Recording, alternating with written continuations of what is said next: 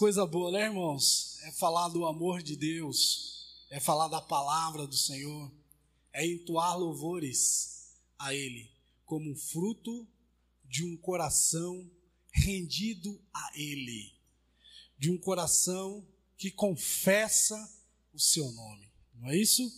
Glória a Deus. Eu quero que você, se puder, abrir a sua Bíblia, se você trouxe, seja ela no aplicativo, seja ela no papel, lá em, em Mateus capítulo de número 16.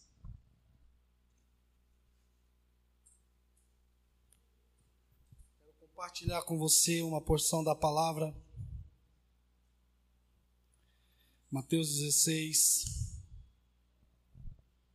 versículo 13 até o 20. Fala sobre a confissão de Pedro. Glória a Deus. Indo Jesus para os lados de Cesareia de Filipe, perguntou aos seus discípulos: Quem diz o povo? Quem diz o povo ser o filho do homem? E eles responderam: Uns dizem João Batista, outros Elias, e outros Jeremias, ou alguns dos profetas. Mas vós, continuou ele, quem dizeis que eu sou? Respondeu Simão Pedro e disse: Tu és o Cristo, o Filho do Deus vivo. Então Jesus lhe afirmou: Bem-aventurado És tu, Simão Bajonas, porque não foi carne e sangue que te revelaram, mas o meu Pai que estás nos céus. E também eu te digo que tu és Pedro, e sobre esta pedra edificarei a minha igreja, e as portas do inferno não prevalecerão contra ela. Dar-te-ei as chaves do reino dos céus. E o que ligares na terra será ligado nos céus, e o que desligares na terra será sido desligado nos céus. Então advertiu os discípulos de que a ninguém dissessem ser ele o Cristo. Glória a Deus. Queridos, estamos diante de um, um texto, no mínimo, intrigante contagiante e empolgante. Intrigante por quê? Porque ele traz algumas questões que só a revelação do Espírito Santo a gente consegue decifrá-las, respondê-las e tudo mais. Empolgante por quê? Porque nos empolga quando a gente vê, quando a gente analisa, quando a gente estuda esse, esse texto. E tudo isso, irmãos, porque a palavra de Deus é assim, ela empolga a pessoa que faz dela um estudo, uma análise, uma leitura, considerações, ponderações, fala com a palavra e deixa a palavra falar com ele. Porque a palavra fala, vocês sabiam disso? E ela fala mesmo com você. Ela fala ao ponto até mesmo de você pegar alguns versículos como alguém que não conhece a Bíblia e abre e diz assim: e Judas foi se enforcar. Meu Deus, e agora? Eu vou me enforcar ou não? Mas vou abrir a Bíblia todavia novamente para ver o que, que a palavra fala. E o que tem que fazer, ele abre de novo, e o que tem que fazer, faça rápido. E agora? É para mim me enforcar, para eu me enforcar e me enforcar rápido? Não é bem assim. Mas que a palavra fala, ela fala, isso é um fato. E esse texto, irmão, já tem saltado no meu coração alguns dias. E eu fazendo algumas perguntas a mim mesmo, perguntas ao texto, perguntas ao próprio Senhor, do que é a igreja. Buscando lá nos meus escritos e tal, de alguns anos de estudantes da palavra de Deus, achei algumas coisas que eu escrevi lá atrás, e revelações novas, porque a grande verdade é Não é quando você escreve alguma coisa lá atrás, ela é perdura e perdura para toda a eternidade. Porque se assim fosse, que sentido teria Romanos 12, não é verdade? Porque nós temos o nosso entendimento renovado. Essa é uma grande verdade. Porque um eu era quando eu aceitei a Cristo, não que eu mudei o caráter, eu continuo sendo o mesmo. O caráter de Cristo está na minha vida e tem que estar na minha vida. Mas a grande verdade é que a teologia, o entendimento do Senhor, ele melhora. Ele cresce, ele ascende, ele fica um pouco mais elevado do que nós éramos quando nós éramos crianças. Porque a grande verdade, quando nós chegamos na igreja, nós éramos meninos, meninos, meninos de tudo, não entendíamos muita coisa. Hoje nós temos a oportunidade de dizer o quanto o Senhor fez com que nós crescêssemos, o quanto nós temos crescido. E tudo isso corrobora com o que a palavra de Deus diz. Nós precisamos crescer à estatura de varão perfeito. E estamos crescendo a cada dia na presença do Senhor. Nós éramos um lá no início da nossa jornada cristã, hoje nós somos outro. Porque há uma crescente da palavra de Deus em nossas vidas. E nós louvamos o Senhor por isso. E aqui diante desse texto nós vemos, irmãos, o quanto isso foi importante para que Pedro lançasse ali até mesmo uma resposta daquela pergunta que Jesus fazia. Você vê que Pedro, dos doze, ele toma a palavra e ele diz: Tu és o Cristo, Filho do Deus vivo. Então, isso, irmãos, foi por quê? Porque ele teve crescente entendimento de quem era aquele rapaz, aquele jovem rapaz galileu que ele viu, que chamou: Vem após mim, eu lhe farei pescadores de homens. Então, esse, entendimento na mente de Pedro, de Pedro estava crescendo estava dando saltos impressionantes. Aquele pescador rude, ele estava dando uma declaração, irmãos, que o próprio Senhor Jesus Cristo disse: Bem-aventurado és tu, Simão Barjonas, que não revelou carne nem sangue, mas o meu Pai lhe revelou essa palavra que você fala. Então, esse texto, irmãos, por si só mostra, denota, demonstra um crescimento dos discípulos. E de igual forma nós precisamos crescer na compreensão desse texto. E eu quero falar com você hoje sobre o que é a igreja. Qual é o entendimento que você tem da igreja? O que é a igreja na sua concepção? A igreja é o que? Ela tem sido o que? Você é, de fato, membro da igreja? Se você o é, então você precisa entender ou eu preciso entender, nós precisamos entender o que é de fato a igreja. E aqui nós estamos diante de uma declaração que, no mínimo, se baseou para a fundação da igreja. Aqui não é a fundação específica da igreja ainda, mas era Jesus dizendo o que ele iria fazer algum tempo dali, um tempo depois. Talvez não anos, mas foram dias após essa declaração de Pedro, aconteceu de fato, de verdade, a fundação específica da igreja. Veja bem, o texto diz aqui que Jesus com seus discípulos estavam indo para uma localidade chamada Cesareia de Filipe. Cesareia de Filipe, irmãos, era nada mais, nada menos do que uma cidade que era dominada pelos romanos e que tinha o nome de Cesareia em homenagem a César, e Filipe, que era o é, governador daquela cercania, daquela região ali. Então ele homenageou a César e fez até mesmo uma autoprojeção do seu nome como governador ali, que era uma localidade Cesareia de Filipe, porque ele era o governador daquela localidade. Mas o interessante é que esse local, ele não foi chamado sempre de sempre como Cesareia de Filipe. Ele era chamado como uma, localidade chamada Panéias. Ou seja, templo ou localidade do Deus Pan.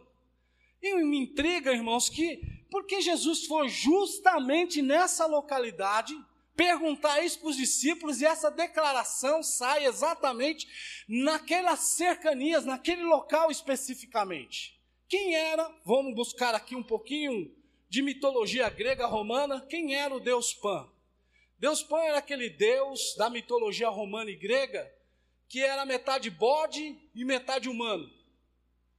E essa era a denotação desse camarada, Pan, inclusive eram que habitava a, as, as florestas ali, inclusive as pessoas andando pelas florestas à noite tinham muito medo, daí que vem até aquela palavra pânico, porque se origina desse medo do escuro, ou da noite, ou da floresta, porque ali estava essa personagem, esse personagem, o Deus Pan.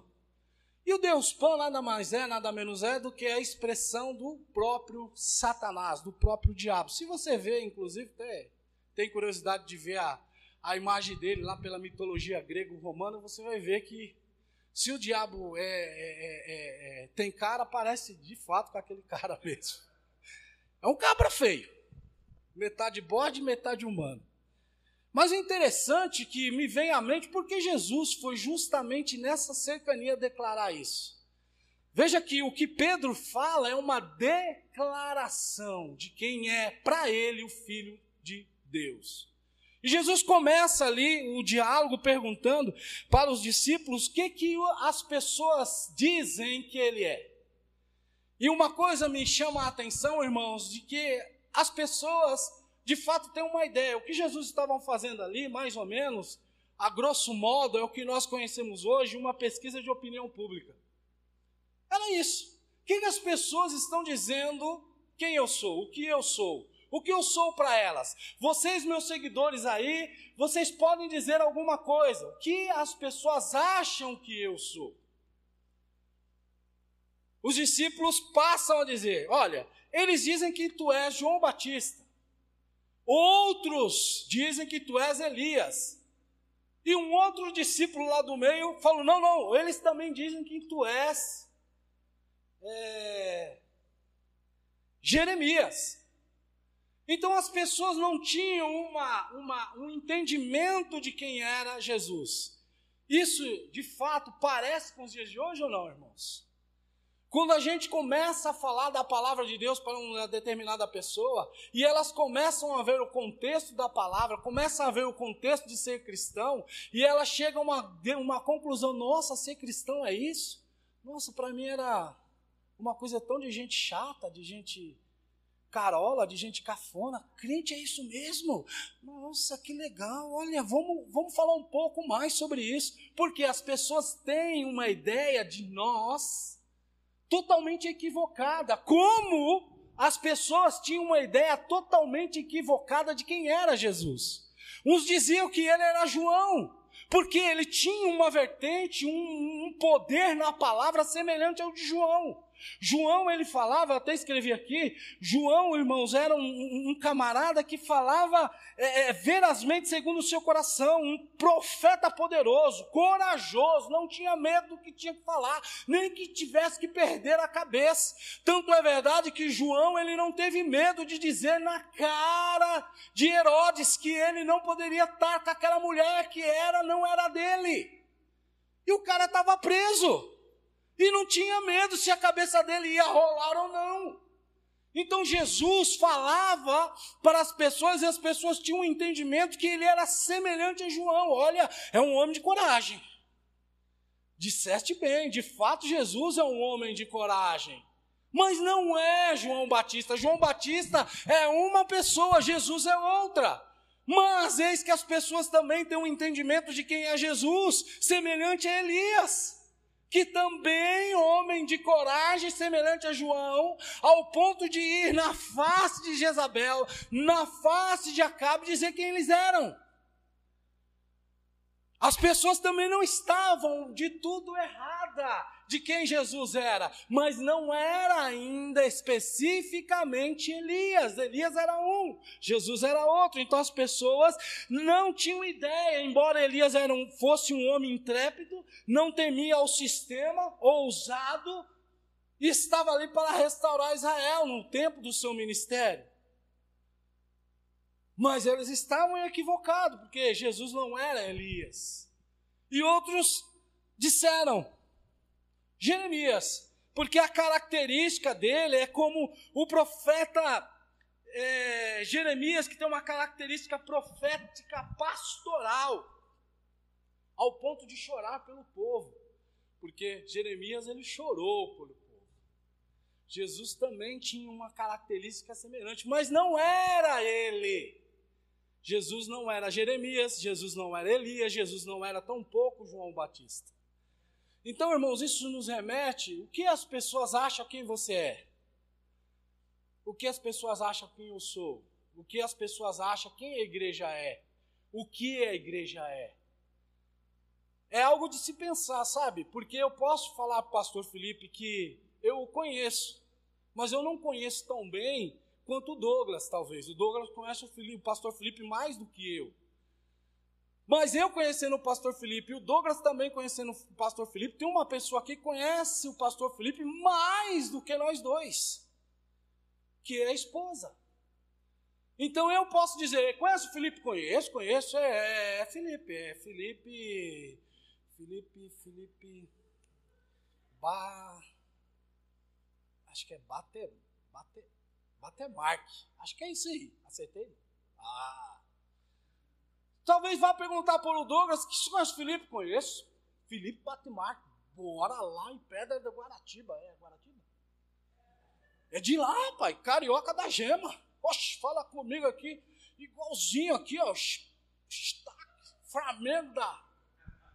Flamengo da Gema. Ó, Deus, mais informação do que eu. Mas se perguntar para a Michela quem ele é, ah, ele é lindo, é maravilhoso fantástico, pai da minha filha, ah, tudo de bom.com.br. Quer dizer, ela conhece muito mais ele do que eu e do que o Douglas. Parafraseando, irmãos, era isso que Jesus estava perguntando aos discípulos. As pessoas têm uma ideia de quem eu sou. De fato, de repente sou todas essas características que eles estão dizendo que sou: corajoso, intrépido, um profeta com características pastorais, que ama esse povo, que ora por esse povo, que está junto com esse povo, que quer que eles sejam achados e não se percam. Todas essas características o povo sabe. E de verdade as pessoas sabem que a igreja é tudo isso. Mas com tudo isso elas não sabem mais da igreja do que nós mesmos, porque nós sabemos que de fato é a igreja. Nós somos parte da igreja. Então, se perguntar para nós quem é a igreja, nós temos a resposta, porque nós de fato somos embaixadores da igreja. Nós representamos a igreja, queridos. E olha, ser embaixador é uma coisa tão interessante. Eu escrevi aqui uns negócios aqui, ó até interessante. Embaixador é o título mais elevado de uma representação diplomática de um Estado soberano. Então eu, você, nós somos embaixadores de um reino, nós representamos um reino, nós representamos um Estado de verdade, um Estado elevado, o reino de Deus. E se eu e você é representante desse Estado, se eu e você somos temos um título elevado de representação desse reino, nós sabemos tudo sobre ele. E se perguntar sobre o seu rei, Meire, o que, que tu diz? Ah, é, tu é. É, é, é, tu é embaixador, então? É, sou. Então fala um pouco desse teu rei aí. Opa! Fala um pouco desse teu rei aí, então. É um Deus da provisão. Olha aí. Então eles sabem dizer alguma coisa acerca dele, irmãos, porque representa. É impossível, é inadmissível, por exemplo, o embaixador do Brasil nos Estados Unidos não saber nem quem é o presidente da República aqui, não saber quanto que nós temos em caixa, não saber o que nós estamos fazendo, não saber muitas coisas sobre o Brasil e não saber qual é a capital do Acre. Ué, não é verdade? Porque ele representa o Brasil nos Estados Unidos. Ele sabe tudo sobre o país. Ele sabe tudo sobre o governo que o enviou para lá. E é interessante, irmãos, quando ele está lá nos Estados Unidos, se, se der uma crise astronômica nos Estados Unidos agora, vai afetar o embaixador de lá? Não, porque ele não é de lá, ele só está representando lá. Então, às vezes, isso até eu fico pensando, meu Deus, por que, que as crises afetam tanto a gente aqui? E a gente fica desesperado, irmãos, nós não somos desse mundo, diz a palavra. Nós vamos embora a qualquer momento dele. E nós ficamos, meu Deus, e agora? Vai faltar, vai faltar, vai faltar, ai, ai, ai, vai faltar, vai faltar. Mas ela diz que esse, esse rei que ela representa é o Deus do quê? Da provisão. E nós ficamos apavorados. Meu Deus, vai faltar, vai faltar, vai faltar. E a gente até esquece que nós estamos representando um reino. Que nós não somos desse mundo, embora estamos nele. Mas o que é a igreja de fato? Você já parou para pensar, irmãos? A igreja. O que ela é? É a representante oficial do reino de Deus na face da terra. Não existe ninguém mais que possa representar o reino do que a igreja. O reino não tem representação reconhecida a não ser a igreja. Tanto é fato, tanto é verdade, seguindo aqui, lógico, depois eu volto aqui, Jesus dizendo que Pedro era o que? Tu és Pedro, e sobre esta pedra, edificarei no futuro, eu vou edificar a minha igreja e as portas do inferno não prevalecerão contra ela. Por essa razão, o Senhor fez essa declaração lá em Cesareia de Filipe, na casa, nas portas do Deus Pan, para que ele escute em alto e bom som que as portas do inferno não prevaleceria contra a igreja que dias mais à frente estaria sendo fundamentada e ela foi fundamentada onde e quando? No dia de Pentecoste, onde Pedro tomou a palavra e ali ele abriu, irmãos, inaugurou, fez ali aquilo que Jesus disse que ele faria. Tu és Pedro, e sobre essa sua declaração de que eu sou o filho do Deus vivo, eu edificarei a minha igreja, e a porta do inferno, Pedro, não prevalecerá contra a minha igreja. Isso é igreja, queridos. Mas é fato e é verdade que tem muitas pessoas decepcionadas com a igreja ultimamente. Decepcionados, talvez, com a forma da igreja ser administrada. Mas sabe, eu olhando tudo isso também, às vezes eu pego me pensar que a igreja ela de fato, a organização, o CNPJ Igreja, ela de fato está sendo administrada por homens que talvez acham que eles não vão ser um dia julgados. Mas sabe o que me deixa muito tranquilo, em paz, satisfeito é saber que nem nós, irmãos, os cristãos, escarparemos de sermos julgados um dia. E que dirá esses homens, pseudos ou não, pastores, líderes ou não, eles achando ou não, um dia eles vão ser julgados. Se eles fizeram certo, amém, é para isso que eles estavam ali, fazendo ou devendo fazer o certo. Se eles fizeram errado, eles serão julgados pelos erros. Se eles espancaram os seus conservos, que é o que nós estamos vendo publicamente acontecendo, muitos líderes espancando os conservos, e isso também, está sendo tudo anotado. E o grande, é, é, é a grande é, consolo, o grande consolo para as nossas vidas é saber que a igreja tem dono. A igreja tem um Senhor. A igreja tem um Salvador. A igreja tem um Redentor. E a igreja tem um líder, irmãos. E ela, e esse líder não são os ministérios constituídos na igreja, porque eles são constituídos para auxiliar os demais, auxiliar aos cristãos a se a viverem em comunidade. Essa é a verdade. Os ministérios servem para isso. Mas que a igreja tem um dono, isso você pode ficar certo que tem.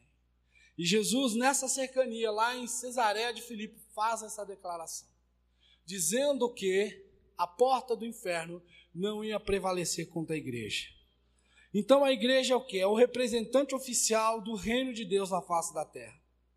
E nós, como igreja, no contexto geral, somos os embaixadores, que é o título mais elevado de uma representação diplomática de um Estado soberano. E uma das nossas principais missões como diplomatas e embaixadores que somos é o de proclamar as grandezas deste reino. E muitas das vezes, irmãos, a gente não proclama as grandezas desse reino. A gente simplesmente acha que fazer parte desse reino é algo comum e corriqueiro. É algo, ah, não tem nada para fazer mesmo, então a gente faz parte desse negócio chamado igreja, desse sistema chamado igreja. Mas o interessante, irmãos, voltando àquele contexto do que eu sei que o pastor Felipe é, que o Douglas sabe o que ele é, que a Michela sabe muito mais do que nós dois juntos de quem ele é. Nesse mesmo contexto, nessa mesma toada, era o que Jesus estava perguntando aos seus discípulos: O que, que o povo diz que eu sou? E os discípulos respondem: Tu és João Batista, tu és Elias, tu és Jeremias ou qualquer um dos profetas. O Senhor tem características realmente dessas pessoas que já foram e já passaram por nós aqui. Aí Jesus pergunta: e vocês? O que vocês dizem? O que vocês pensam? O que vocês estão falando por aí quem eu sou? Eita, agora ficou estreito, irmãos. E Pedro, presidente do sindicato dos apóstolos, já pediu a palavra. Tu és. Tu és o filho de Deus vivo. Felipe até falou: ainda bem que Pedro falou. E Pedro toma a palavra: Tu és o filho de Deus vivo. E Pedro, achando que ele estava falando algo dele, e o próprio Jesus já fala: Rapaz, isso aí foi o Espírito de Deus, o meu Pai que te revelou. Isso não é uma criação que brotou de você. Ele te deu essa palavra. Essa palavra não nasceu de você. Foi ele quem colocou em sua boca para que você o falasse. Irmãos, uma coisa interessante nesse texto é a gente saber o que as pessoas acham que nós somos, o que os nossos amigos acham que nós somos, mas o que cada um de nós sabe que de fato nós somos. E uma coisa que Jesus não tem, amados, é crise de identidade. Ele sabe quem ele é. E algo que eu e você, como membros da igreja, não podemos perder é justamente isso: saber quem nós somos. Saber para que estamos aqui. Saber qual é o nosso propósito. Será que o seu propósito é trabalhar das 7 da manhã às 17 da, da, da, da, da tarde, é, ganhar um salário de X reais por mês, ter 13 terceiro férias, ter ali é, é, participação nos lucros e resultados de uma empresa, ser um, um, um, um, profissional liberal ou não, ser um profissional de uma empresa? Será que o seu propósito é comprar um terreno, um carro, casar, é, ter filhos, ficar velhinho e, e, e ter netos também? Será que o seu propósito é somente esse? O apóstolo Paulo, ele, ele retrata muito bem se é só isso que nós esperamos de Cristo nessa vida. E em 1 Coríntios capítulo 15 retrata se eu espero em Cristo só nessa vida aqui, entre comer, comprar, vestir, calçar, ter, possuir, é, negociar, e eu esperar em Cristo só nessa vida, sabe o que o apóstolo Paulo ele diz? Ele diz que nós somos os mais miseráveis de todos os homens. Se eu estiver pensando que a minha jornada é só isso aí, ah, eu comprei uma casa, 30 anos para pagar, minha casa, minha vida, não é nem minha casa, minha vida mais, é minha casa verde amarela agora. E eu estou pagando, eu estou pagando, é, eu estou pagando, é. Amanhã eu chego ali, 5 para 7 da manhã, bato ponto e, e vou trabalhar ali, fazendo meu serviço na carimbaria é, limitada. E carimbando, eu, eu sou um carimbador, sou o terceiro carimbador. Oh, deu sinal agora para o almoço. Ah, vou lá almoço e volto a carimbar. Segunda-feira, passou. Terça-feira, voltei de novo. No minha tarefa nobre de ser o terceiro carimbador. Almoço de novo, eu voltei. Agora a parte da tarde. Olha, é capaz de no final do mês eles estão vendo a minha performance e é capaz de eu ser o segundo carimbador agora. O segundo carimbador é uma tarefa nobre. Eu dou dois carimbadas. Porque eu sou o segundo carimbador. Irmão, se nós esperamos em Cristo só nessa vida, Somos os mais miseráveis de todos os homens. O que estamos fazendo aqui, se não é proclamar as verdades do reino, as verdades de quem é Jesus, do que ele faz, do que ele realizou em nossas vidas? Será que é só isso, amados? Não, pastor, o senhor está menosprezando os carimbadores, aí não pode ser assim. Pode ser o que for, irmãos, até mesmo dirigir uma empresa. Você só assinando papel, aquela pilhas e pilhas de papel. Você fez MBA e está assinando papel. Ah, glória a Deus, seus 49 mil reais mês fora ali os prêmios de mais ou menos 100 mil reais todo ano e mais duas férias por ano só para assinar papel. E você pega o seu carrão que só de você pensar ele liga. E você entra nele e vai para sua casa bela, sua casa magnífica, ali no condomínio XPTO, ali da Vila Tal. Mesmo assim, se você estiver esperando em Cristo só nessa vida, você é o mais miserável de todos os homens.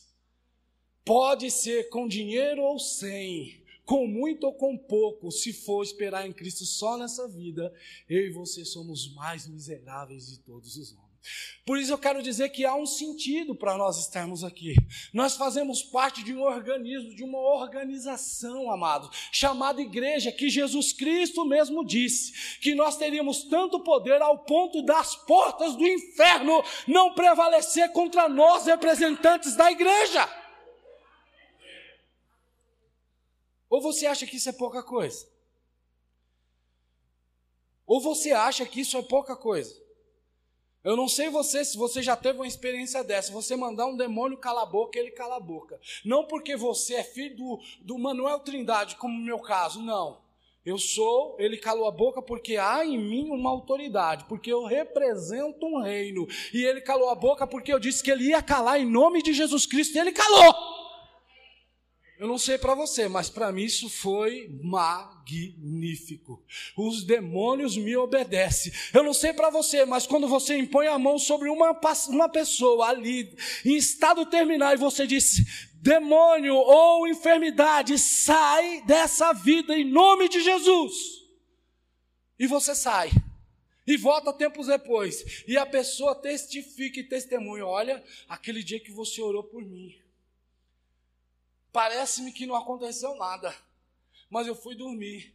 E quando eu levantei, o sintoma já não estava mais. Por que isso, irmãos? Porque você representa um organismo vivo. Ainda que as pessoas acham que a igreja não é nada, que a igreja é uma balela, que a igreja é uma invenção humana, que a igreja está dominada por corvios de, de ladrões. Faça o que você entender, não tem problema. A igreja continua sendo santa, imaculada e ainda continua caminhando para o encontro de Jesus Cristo. Quando eu digo igreja, eu não estou me referindo à denominação Verbo da Vida e nem Assembleia de Deus e nem Cristã do Brasil. Eu estou me referindo aos libertos, aqueles que foram chamados para fora, como é o significado dela. Nós fomos chamados para fora. Nós fomos chamados para fora do que, pastor? Para fora de um sistema corrupto. Nós fomos chamados para fora do que? Para fora de algo que era morte e hoje nós somos e temos vida.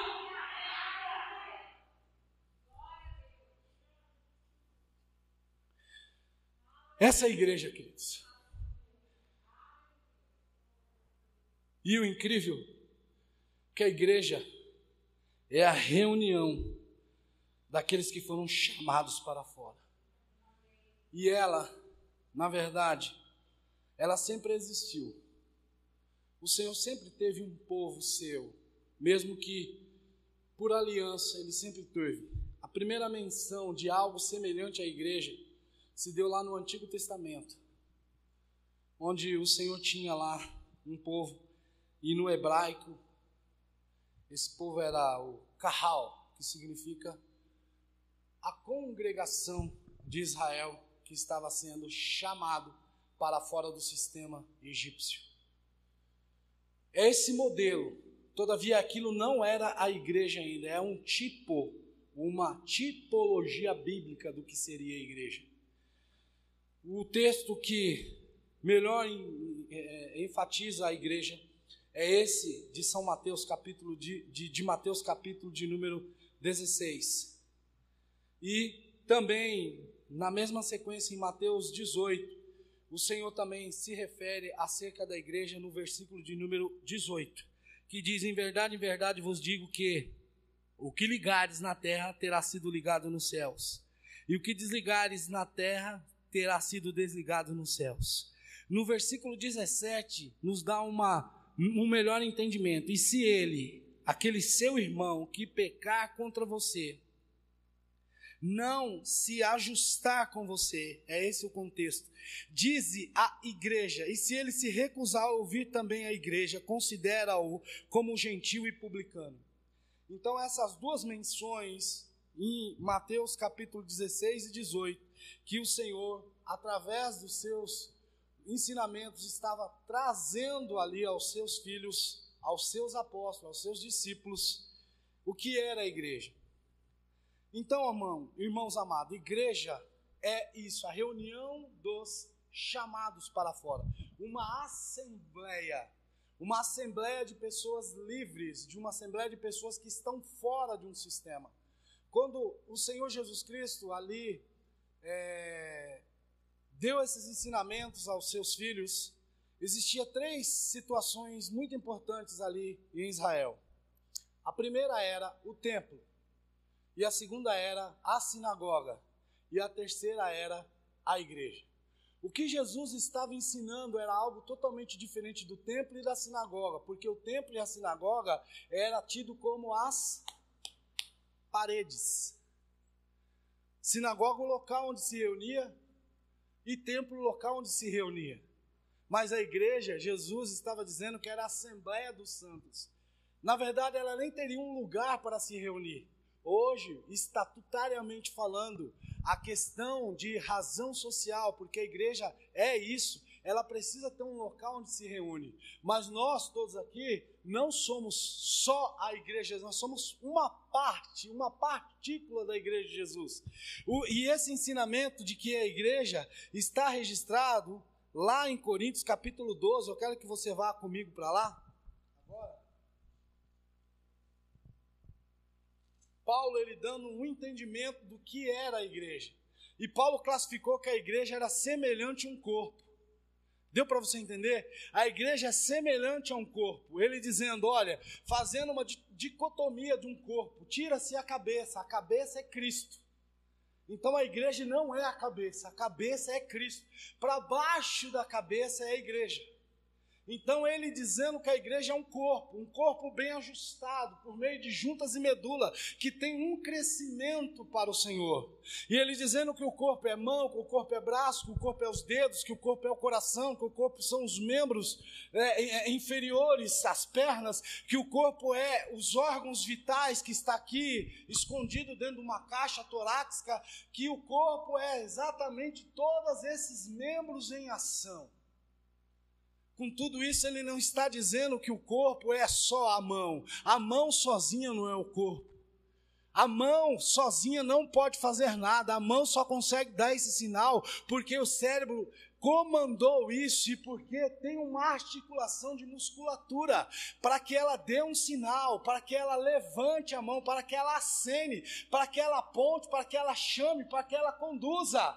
A mão só faz isso, irmãos, porque ela está ligada a um corpo. E nós só fazemos o que fazemos porque nós somos um corpo. O dia que eu não estiver fazendo mais parte do corpo, eu nada mais posso fazer. Como uma pessoa que perdeu um membro, por exemplo mesmo que a medicina esteja tão avançada e tente implantar de novo aquele corpo, não é tão simples, não é tão simples isso. E mesmo assim, meus irmãos, ali você vê que o corpo ele foi dilacerado, tirou-se um membro. Então aquele corpo que caiu ali fazia parte, aquele membro que caiu ali fazia parte do corpo aquele membro que caiu, ou um dedo, ou um braço, etc e tal, ele não faz mais parte do corpo. Todavia, o corpo ainda permanece vivo, sem um braço, mas permanece vivo. Mas esse braço que foi arrancado, retirado, ele pode dizer que é corpo? Pode, irmãos. Ele foi parte de um corpo. Uma melhor compreensão, nós temos um veículo, por exemplo, os irmãos que estão com seus veículos aí fora. Nós temos um veículo, né? Esse veículo tem um motor, aliás, não só um motor, tem vários motores no veículo, né? Veículo, você sabia que não tem só um motor, tem muitos motores no veículo. É, pastor, verdade? É. Por exemplo, aquele motorzinho que você liga quando está chovendo, que faz. Sabia que aquilo é um motor? Sério? É um motor. Aquele botãozinho quando você aperta para descer os vidros e para subir o vidro. Sabia que aquele é um outro motor?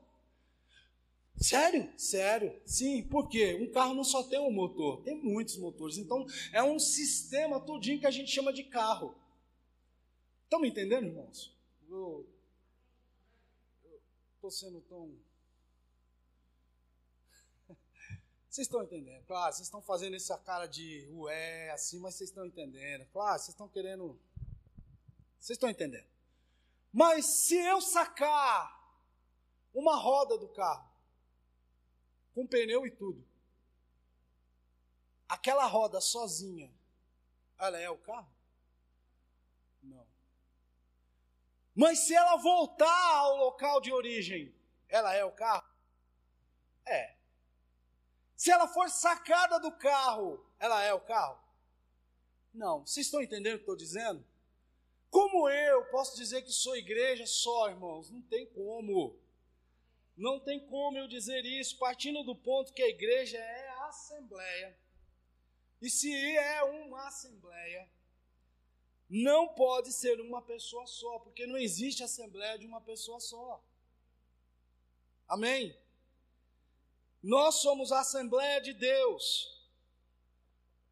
Não se existe a possibilidade da igreja ser composta por uma pessoa apenas. É a reunião dos santos. E cada qual de nós temos uma finalidade. Já parou para pensar que nós temos uma finalidade? Tem irmãos que têm, né? Ele é fôlego, ele, ele tem um pulmão gigante, ele dá fôlego para o negócio. Tem outros irmãos que é mão, é mais mão, olha, é, é, é tato, é contato, ele, ele, ele é bom. A gente vê essa característica. Outro já é perna, ele corre bem, anda bem, tem força nas pernas. E por aí vai, irmãos, nós somos corpo. Isso que você precisa entender: corpo, corpo uns dos outros. Eu jamais posso dizer que eu não preciso do braço. É isso que Paulo ensina aqui no, no, no livro de Coríntios, capítulo 12, 1 Coríntios, capítulo 12. Ele falando a respeito disso. Que a mão, ela não pode dizer que não precisa do braço, que o braço não pode dizer que não precisa do outro braço. Nós somos corpo, conforme aquele louvor que nós cantamos de muito tempo. Somos corpo bem ajustado totalmente ligados, unidos, uma família. É isso que nós somos, irmãos. Uma família. É fato e é uma verdade. Quando a igreja vai crescendo, os problemas também vão crescendo. Quando uma denominação vai crescendo, os problemas também vão crescendo. Mas saiba numa coisa: existe um dono disso tudo, e ele está vendo se eu, como líder, estou fazendo o correto e o exato ou não. E se eu intentar um dia ou outro dizer, não, aqui eu faço o que eu quiser e bem entendo, tem um dia de acerto de contas, querido. E se a igreja que se chama pelo meu nome, diz a palavra do Senhor, clamar e se humilhar, né? Parafraseando o que diz, Crônica capítulo 7, versículo 14. Você acha que o dono da igreja não vai escutar e não vai tomar as devidas providências? Claro que vai, irmãos. É óbvio que vai. Então a igreja é isso, irmãos. Ela não existe só. Eu sei que a igreja é isso. As pessoas de fora talvez não saibam, acham que aqui é um bocado de gente, como eu já fui até acusado, né? Meus filhos, quando adolescentes, eles nem gostavam de falar que o pai era pastor. Porque um dia um falou lá, né? Um, dos meus filhos falou que o pai era pastor. E o moleque lá da, da escola dele falou: Ah, então teu pai é, é daqueles que rouba lá o povo. Ele quase foi na goela do moleque. Ele quase foi: O que, que você falou do meu pai? Então, é, as pessoas não sabem quem nós somos. Mas nós sabemos quem nós somos. Elas têm uma ideia de que aqui é um comércio. Tudo bem que elas continuam, continuem tendo as ideias que elas quiserem ter. O problema será só delas.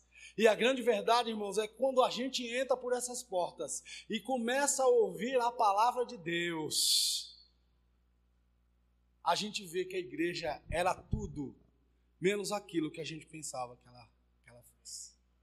Foi assim com você ou não? Quando eu aceitei a Cristo lá em 1985, lá atrás, lá bem lá atrás. E eu, quando era moleque, passava em frente da igreja e achava muito engraçado aquele nome da igreja. A igreja que eu aceitei a Cristo era a Igreja Evangélica Pentecostal. Aí quando eu falei, o que, que seria esse tal de pentecostal? Eu ficava assim como moleque olhando a placa. O que, que é isso? Pentecostal e ninguém me falava o que, era pentecostal. E eu queria ter um entendimento do que era pentecostal e cheguei à seguinte conclusão: deve ser alguma coisa com pente. Pente. Pente. Deve ser pente. Acho que é, é por isso que elas têm os cabelos grandes. É, pente, é alguma coisa relacionada a pente. Por isso que os cabelos das irmãs é grande. E naquela época não era esse esse esse esse tempo de hoje, né, irmão? Tempo mais. mais. mais light. Aquela época era. Não podia nem ter barba. Pensa aí. Eu estava excluído da comunhão. Como que o cara prega de barba? Ué, e sem barba também eu prego, como já preguei. E não tem problema nenhum. Mas era o entendimento da época. Então, o que, que as pessoas dizem o que é igreja? Elas não sabem, irmãos. Elas só vão saber se você, embaixador, falar para elas. Mas você, como embaixador, também não pode ter dúvida do que é a igreja. Irmão, se você tem dúvida do que é a igreja, do que ela faz e para que ela existe, você está com um sério problema. De verdade. As pessoas lá fora Lá fora, tudo bem, elas podem errar. Elas podem pensar que Jesus é João, que Jesus é Genésio, que Jesus é Albino, que Jesus é tudo, mas você não. Você entende o que eu estou falando? As pessoas podem achar que Jesus é até um cara, o cara lá de cima. Sem problema. Mas você não pode errar. Você não pode. Mas por que, pastor? Eu não posso, porque você está aqui. Você não conhece Jesus por ouvir dizer, você conhece porque você caminha com Ele. E é impossível você não conhecer uma pessoa caminhando com ela. Não pode, não tem jeito, não tem cabimento.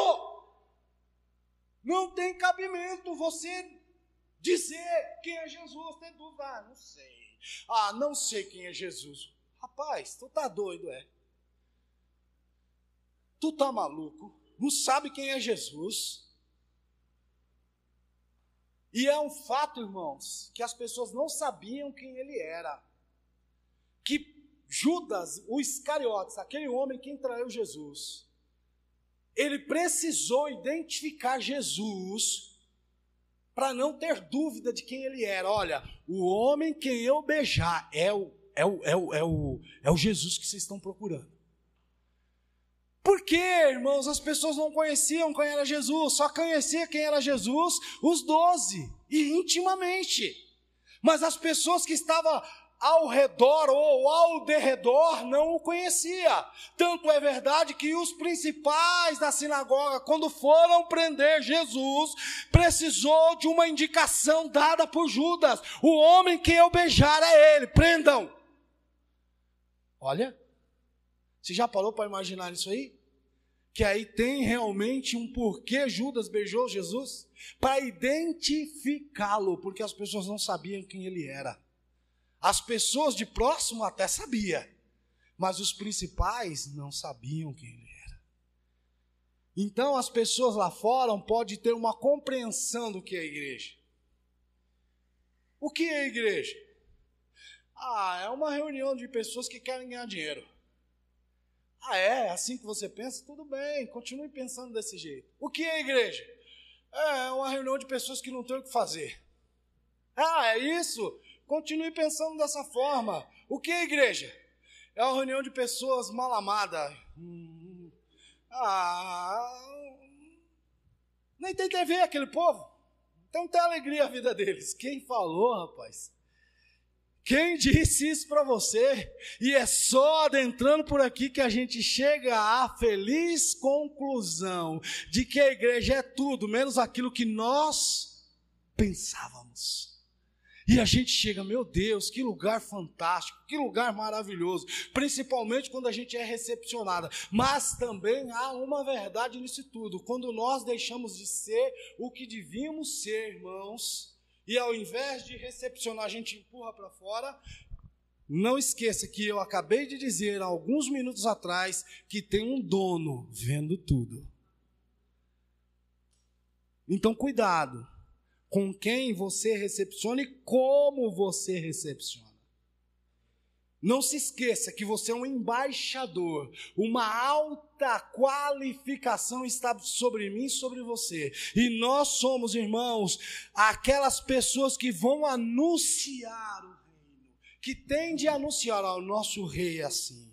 O nosso rei, ele faz isso. O nosso rei mudou a minha vida. O nosso rei reescreveu a nossa história. O nosso rei vem nos buscar. O nosso rei, quando você falar desse rei, os seus olhos precisam brilhar. Os seus olhos precisam mostrar empolgação. As pessoas precisam ler, fazer essa leitura. Nossa, ele é tudo isso, é tudo isso, mais um pouco. E eu vou te contar mais um pouco sobre ele. Senta aí. E a pessoa senta e ela fica ali. E você passa horas falando, já acabou? Não, isso é só o primeiro capítulo. Mas tem muito mais capítulos se você assim quiser saber. Ai, que hora eu posso saber? A hora que você quiser, eu estou à sua disposição. Os seus olhos precisam brilhar quando você fala desse reino. Foi isso que Pedro exatamente disse naquele dia. E Jesus reconhecendo isso, de forma tão intensa e poderosa. Ele diz: Pedro, essa primazia eu não vou tirar de você. Sobre essa sua declaração eu edificarei a minha igreja. E eu darei oportunidade para você fazer a inauguração dela. E foi ele que fez, irmão. Não foi ele, presidente do Sindicato dos Apóstolos, lá naquele dia, onde todos reunidos estavam, quando de repente um vento impetuoso e veemente veio e encheu toda a casa, e foram vistas línguas como que de fogo repartidas sobre eles, e eles falavam das maravilhas de Deus, cada qual na sua língua, e ali estavam, diz a palavra de Deus, muitas pessoas de muitas nacionalidades ouvindo o que aqueles homens estavam fazendo, e um teceu um comentário: quem é esse? Quem são essas pessoas? Quem são essas, é, é, essas mulheres, esses homens? E ali Pedro tomando a palavra, irmãos, ele dizendo: Olha, nós não estamos bêbados sendo nove horas do dia, nós estamos falando aquilo que a palavra de Deus diz a nosso respeito, nós estamos falando das grandezas de Deus, e ele começa a discorrer. Quem era o Cristo, quem era Jesus, o que ele veio fazer, Começa a discorrer ali a palavra, começa a falar daquele Deus, daquele Senhor, daquele libertador chamado Jesus Cristo, irmãos, com tanta empolgação. Que quantas pessoas quiseram conhecer melhor? Você que conhece a Bíblia, quantas? Três mil pessoas quiseram conhecer melhor sobre o reino. Fizeram as inscrições imediatamente. Olha, eu, eu, eu quero conhecer um pouco mais sobre ele ali. Eu quero conhecer mais um pouco. Eu quero conhecer mais um pouco. Estou no primeiro dia. A igreja saltou de 120 crentes para 3.120. Isso denota para você um poder ou não? Isso aí denota para você alguma coisa sobrenatural, conforme foi cantado aqui, ou não? Isso denota para você que as portas do inferno de fato não iriam prevalecer contra a igreja ou não? E esse mesmo Pedro teve uma segunda oportunidade, irmãos, e falou verazmente segundo o seu coração e começa a ensinar a palavra, começa a falar com uma eloquência qual nunca fora vista num pescador antes. Esse cara estudou em faculdade? Olha, eu não sei não, parece que foi na Universidade da Galileia, algum lugar ali. E fez uma pós-graduação com homem durante três anos aí, um tal de Jesus Cristo. E ele começa a falar, e começa a falar, e começa a falar. Apareceu mais cinco mil interessados em adentrar para aquela localidade, para saber um pouco mais daquele reino.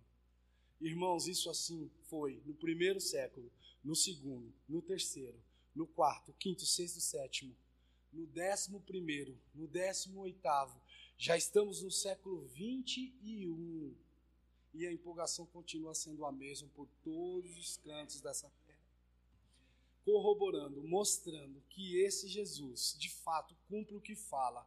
As portas do inferno se levantam, mas ela não prevalece.